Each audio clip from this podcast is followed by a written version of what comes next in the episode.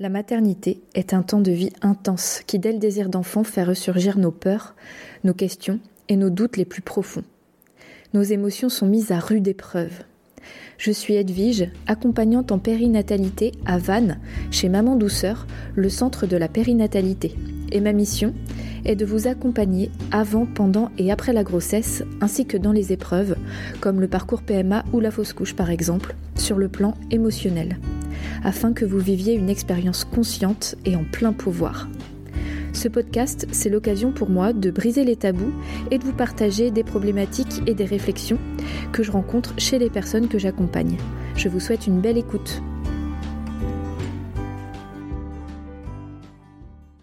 Chers auditeurs et auditrices, bonjour. Je suis super contente de vous retrouver aujourd'hui. Ça fait longtemps que je n'ai pas enregistré. Me voilà de retour de vacances et ça m'a fait un grand bien et je suis quand même très très heureuse euh, de vous retrouver aujourd'hui à travers le podcast notamment. Et donc on se retrouve pour parler ensemble du désir d'enfant et particulièrement de la préparation de ce qu'on peut faire avant une grossesse, que vous soyez une femme ou un homme, euh, que vous apprêtiez à tomber enceinte ou à partager la vie d'une femme euh, qui s'apprête à accueillir la grossesse, vous avez pas mal de choses à votre portée pour favoriser une grossesse. Donc là, je vais vous donner euh, des clés réparties sous trois thématiques principales. Donc euh, je précise que ça, c'est utile pour vous que vous soyez, peu importe où vous en êtes dans votre projet bébé, euh, que vous n'y soyez pas encore, c'est-à-dire que vous y pensiez, que vous soyez dans vos essais, ou même que vous soyez en parcours PMA, en fait tout ça ce sera quand même utile,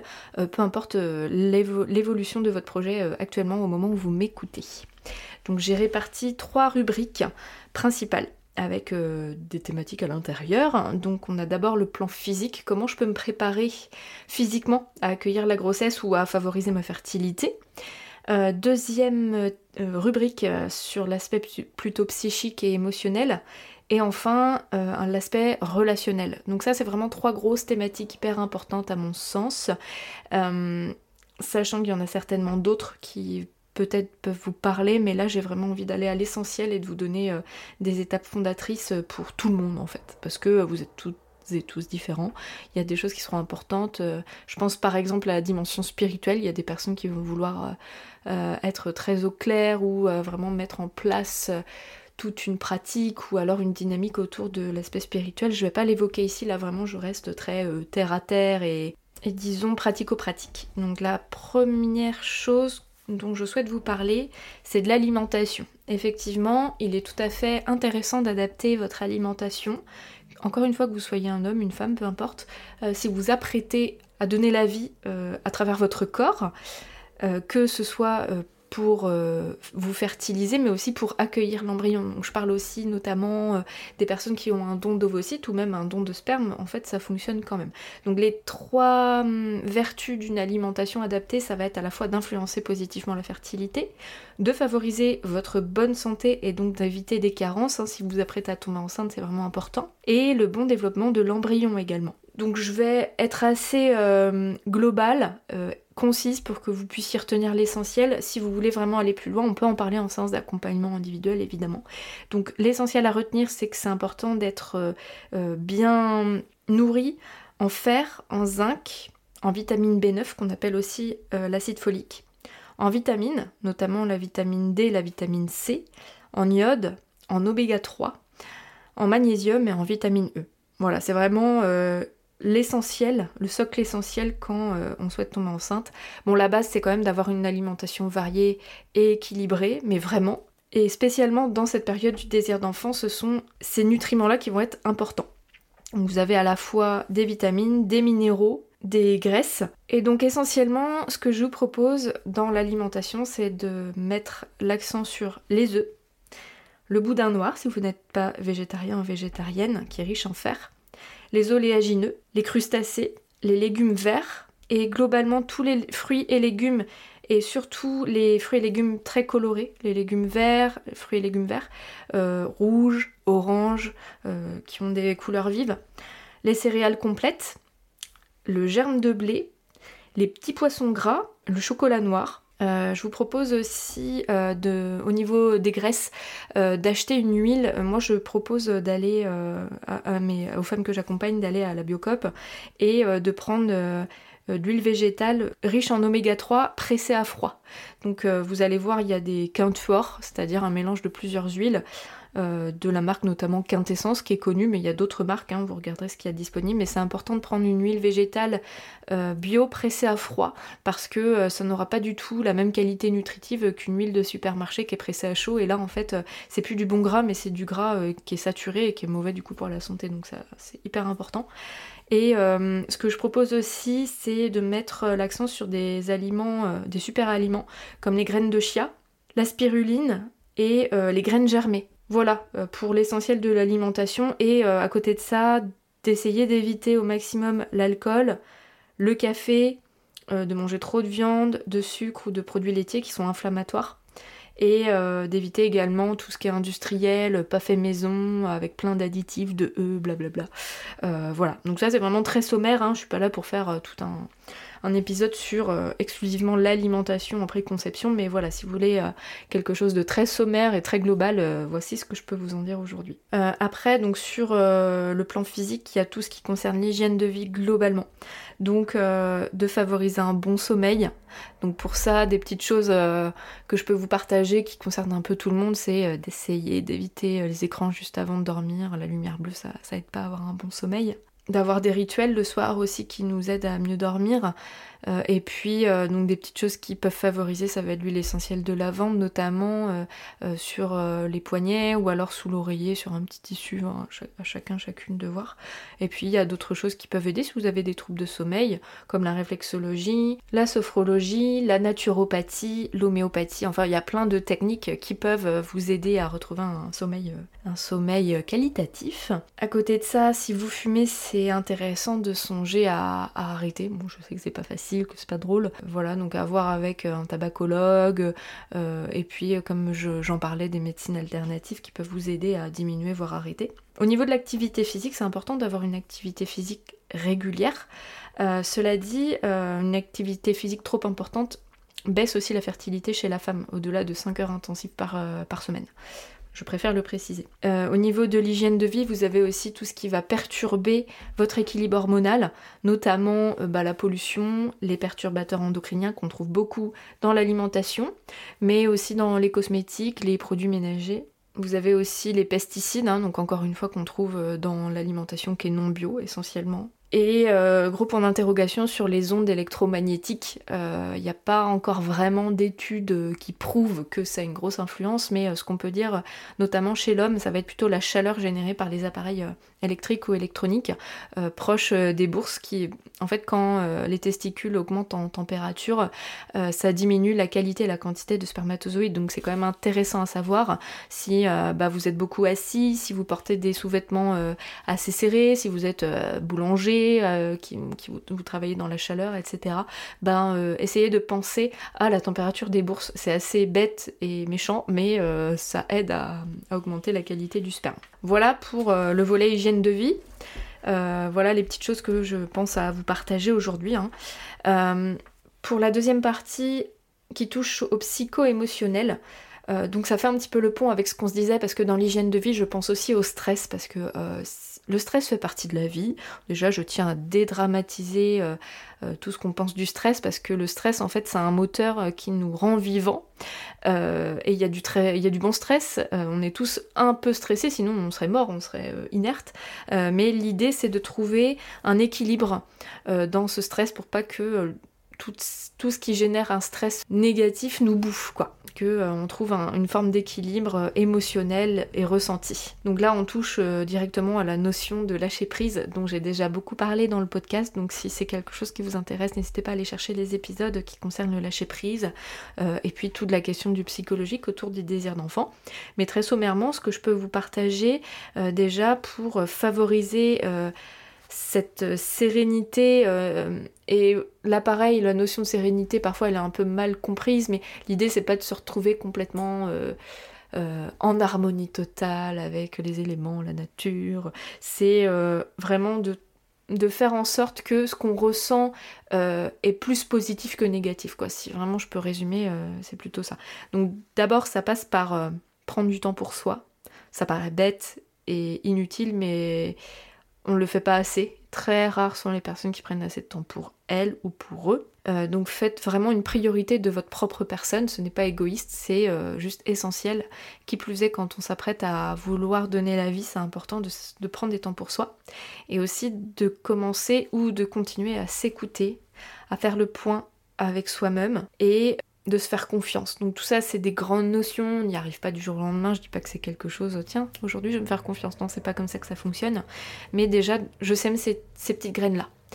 Parce que quand on s'apprête à donner la vie, on n'est pas obligé hein, de faire tout un travail sur soi, etc. C'est pas une obligation, pas du tout. Hein. Euh, il y a des grossesses très spontanées euh, quand on n'entame absolument rien de tout ça.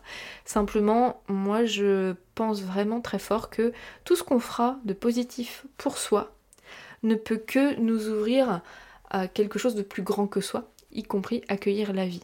Euh, donc ça, c'est vraiment euh, un fondement de mon travail. D'ailleurs, euh, dans cette démarche de prendre soin de soi et de s'écouter plus, mon accompagnement est tout à fait en lien avec ça. Donc si vous pensez que vous avez besoin d'une écoute bienveillante pour accueillir toutes ces réflexions, ce recul sur vous-même et pour prendre concrètement ce temps pour vous, que vous soyez en Bretagne ou pas, en fait je fais des séances en visio, n'hésitez pas à me contacter parce que c'est important d'avoir aussi un réceptacle de tout ça. Enfin, pour certaines personnes, euh, si ça vous semble important pour vous, sachez que je suis en mesure euh, d'accueillir euh, ce temps-là pour vous parce que je comprends tout à fait l'essentiel de passer par un retour à soi pour s'autoriser en fait à, accueillir la vie parce que notre corps sait bien que nos cellules le savent. Hein, que pour accueillir la vie, ça veut dire qu'on devient responsable à 100% d'un autre être humain. Et c'est tellement engageant que parfois quand euh, on n'est pas encore dans l'accueil total de soi-même, euh, ça bloque d'une manière ou d'une autre. Donc c'est vraiment dans toute cette démarche globale que je vous propose d'entamer cette écoute-là. Le dernier pilier dont je vous ai parlé, c'est le pilier relationnel. Donc c'est important d'être à l'écoute de soi, mais aussi de prendre, entre guillemets, la température de notre couple si vous êtes en couple, hein, je, fais abstraction du coup des femmes solo qui veulent un bébé et euh, ça du coup euh, ça rentre pas dans ce cadre-là. Mais pour l'immense majorité d'entre vous, vous êtes euh, en couple et donc si vous êtes dans ce, cas de figure, ce que je vous propose c'est de faire l'état des lieux. D'abord de votre couple en général, d'essayer de d'entendre un petit peu à l'intérieur de vous comment vous vous sentez dans votre couple et d'entamer le dialogue avec votre partenaire pour savoir où, euh, où il ou elle en est, euh, faire le point tout simplement, euh, et aussi sur autour du projet bébé. quelle est la nature de votre projet? Est-ce que votre projet c'est d'avoir un enfant, d'être enceinte, de construire une famille, de devenir mère et père? Tout ça, c'est des choses qui paraissent euh, similaires, mais absolument pas. Donc c'est intéressant de regarder un petit peu ce qui vous meut euh, à l'intérieur de vous. Est-ce que vous avez un projet qui est partagé ou pas? C'est-à-dire, est-ce que vous êtes tous les deux euh, raccord et et ok avec ce projet d'un bébé, que ce soit le premier ou pas du tout, ou alors s'il y en a un de vous deux qui a plus envie, s'il y en a un des deux qui est réfractaire, etc. C'est important de faire le point autour de ça parce que parfois, quand, enfin même souvent, j'accompagne des couples qui finalement n'avaient pas vraiment eu ce dialogue-là par peur. Il y a beaucoup de peur, peur de décevoir l'autre euh, et de pas avoir les réponses qui nous conviennent. Mais du coup, quand on est sur des non-dits, bah, le corps le sait aussi et parfois ça crée une crispation qui fait qu'on ne s'autorise pas à accueillir euh, bah, la semence de l'autre ou alors à, la donner. Euh, donc ça, c'est vraiment intéressant de faire ce tour d'horizon, même s'il est pas toujours facile, j'en conçois. Euh, et c'est là que mon accompagnement est aussi utile. J'accompagne souvent des couples en désir d'enfant euh, avec des séances euh, qui durent deux heures et on est tous les trois et on va faire le point sur ce que ressent l'un et l'autre. Moi je suis là pour être totalement neutre, objective et bienveillante et essayer de reformuler. Ah oui d'accord, est-ce que vous pensez ça? Ok, vous aviez entendu vous que votre conjoint pensait ça? Qu'est-ce que vous en, vous, vous en pensez? Qu'est-ce que ça vous fait? Etc. Et c'est intéressant d'avoir une tierce personne pour favoriser un dialogue un peu plus riche parce que parfois, enfin même tout le temps, quand on est à deux, même si on est bien ensemble, hein, ça ne veut rien dire, euh, on a une façon de communiquer un peu en pilote automatique et on réagit à certaines choses chez l'autre en pilote automatique aussi, ça nous empêche souvent d'avoir un dialogue constructif. En tout cas, il y a une sorte de plafond de verre dans la relation qui peut être euh, dépassé dans une relation euh, tierce, avec un triangle relationnel. Quoi. Et donc dans l'aspect relationnel, il n'y a pas que le couple, il y a dans vos relations en général, que ce soit au travail, comment vous vous sentez dans votre travail et avec vos collègues, vos supérieurs, vos équipes, si vous travaillez en équipe, dans votre famille aussi, comment vous vous sentez. Et là, euh, il y a le relationnel ici et maintenant avec les personnes de votre famille, qui est intéressant à regarder, mais aussi dans les, événements passés. Est-ce qu'il s'est passé des choses dans votre famille qui vous concernent ou qui ne vous concernent pas, ou de loin, euh, dans les générations précédentes? Et c'est intéressant, ça, ça touche au sujet du transgénérationnel que j'ai déjà abordé dans le podcast aussi, et que j'aborde très très souvent en accompagnement. Et ça permet de faire un état des lieux, encore une fois, de, du schéma familial euh, sur une, deux, trois, quatre générations et de voir s'il y a des choses qui peuvent nous impacter, que ce soit au niveau intérieur, affectif, mais aussi euh, euh, dans la psychogénéalogie, en fait, les organes reproducteurs engramment des mémoires donc toutes nos cellules engramment des mémoires sur euh, ce qui s'est passé euh, chez nous et puis dans notre famille, mais l'appareil reproducteur est particulièrement sensible à ces mémoires parce que c'est ces organes-là qui sont chargés de perpétuer les lignées familiales. Donc du coup, ils sont beaucoup plus euh, sensibles et, se bloquent beaucoup plus vite s'il y a des choses qui sont pas réparées, qui sont pas claires. Donc tout ça, c'est vraiment intéressant à regarder. Pour ma part, je suis pas psychogénéalogiste, mais Parfois, ça suffit d'avoir un, recul. Donc ça, on peut le faire ensemble en séance, mais vous pouvez aussi le faire vous-même. Euh, ce que je propose souvent aux personnes que j'accompagne, c'est de prendre une grande feuille. Vous vous mettez au centre.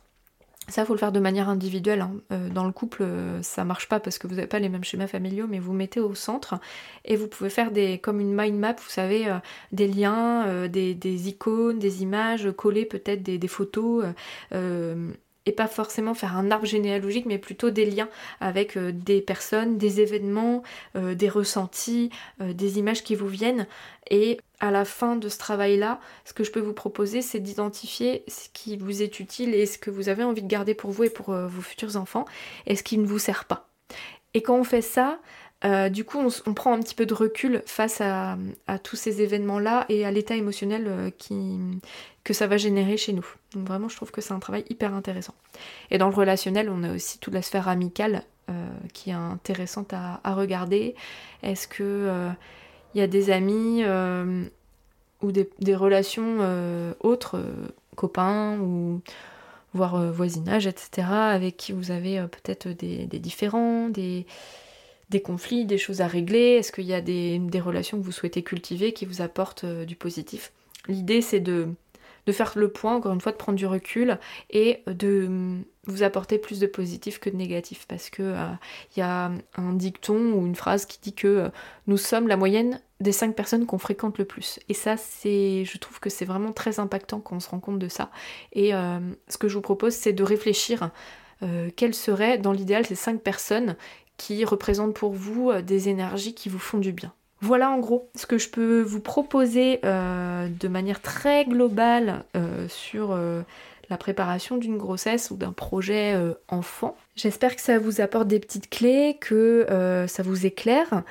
Sachez que dans les semaines qui vont venir, je vais mettre au point un programme en ligne sur justement la préparation d'une grossesse. Euh, je pense que euh, on fait, euh, on met l'accent beaucoup sur la préparation à la naissance et bien sûr que c'est hyper intéressant, c'est même essentiel.